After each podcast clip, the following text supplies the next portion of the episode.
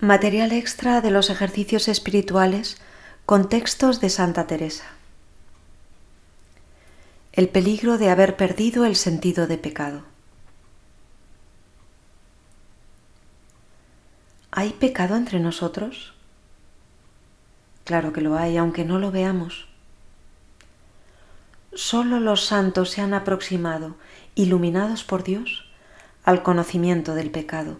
Por eso, no nos debe extrañar que la santa hable del pecado a cada paso.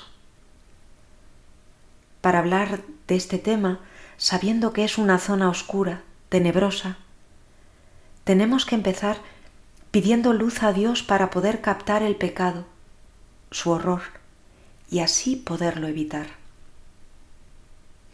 Si nosotros no vemos con claridad el pecado, tendremos que ponernos por lo menos a la escucha de lo que Dios quiere decirnos que nos demos cuenta de lo que es el pecado y de que lo hay en nosotros y que causa estragos. La santa vio la situación del pecador.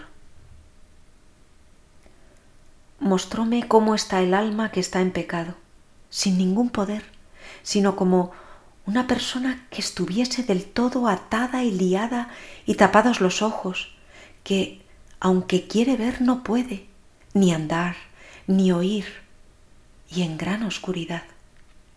Hiciéronme tanta lástima las almas que están así, que cualquier trabajo me parece ligero por librar una. El misterio que encierra el pecado casi nunca llegaremos a entenderlo. Es de tal calibre que no tenemos capacidad para captarlo, si no es con la ayuda de Dios. Como tampoco tenemos capacidad para entender lo que es el perdón realmente. La santa algo pudo captar. No hay tinieblas más tenebrosas, ni cosa tan oscura y negra que el pecador no lo esté mucho más. Si lo entendiesen, no sería posible a ninguno pecar. Todo el hombre se ve profundamente trastornado. Qué turbados quedan los sentidos y las potencias. Con qué ceguera, con qué mal gobierno. Hace años el Papa Pío XII pronunció aquella frase proverbial. Quizás el mayor pecado del mundo de hoy consiste en el hecho de que los hombres han empezado a perder el sentido del pecado. Esta misma idea es repetido por San Juan Pablo II.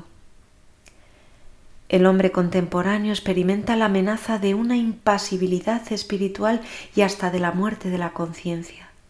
Y esta muerte es algo más profundo que el pecado. Es la eliminación del sentido del pecado. Concurren hoy muchos factores para matar la conciencia en los hombres de nuestro tiempo.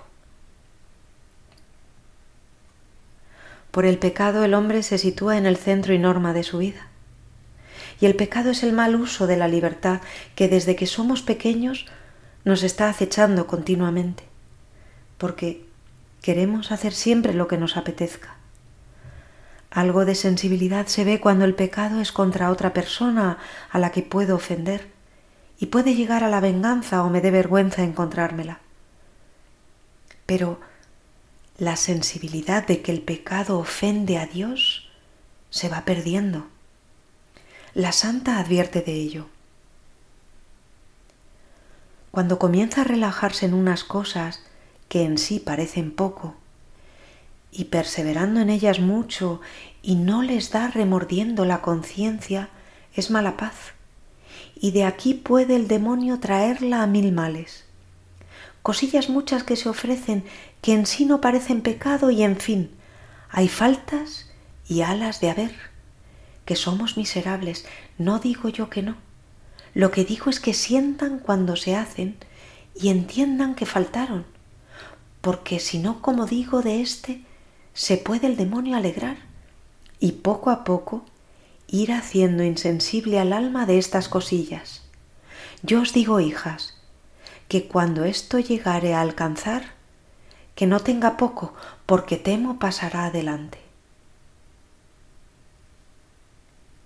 Las cosas no son buenas o malas porque muchos las hagan, Sería un error, sería un error pensar que el aborto, el adulterio, las mentiras, porque sean frecuentes, son algo bueno.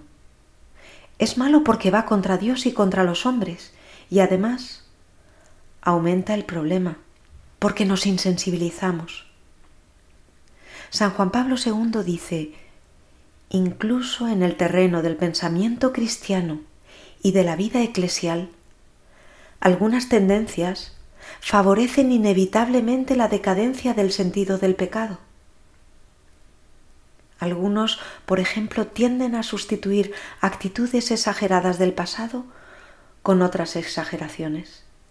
Pasan de ver pecado en todo a no verlo en ninguna parte, de acentuar demasiado el temor de las penas eternas a predicar un amor de Dios que excluirá toda pena merecida por el pecado, de la severidad en el esfuerzo por corregir las conciencias erróneas a un supuesto respeto a la conciencia que suprime el deber de decir la verdad.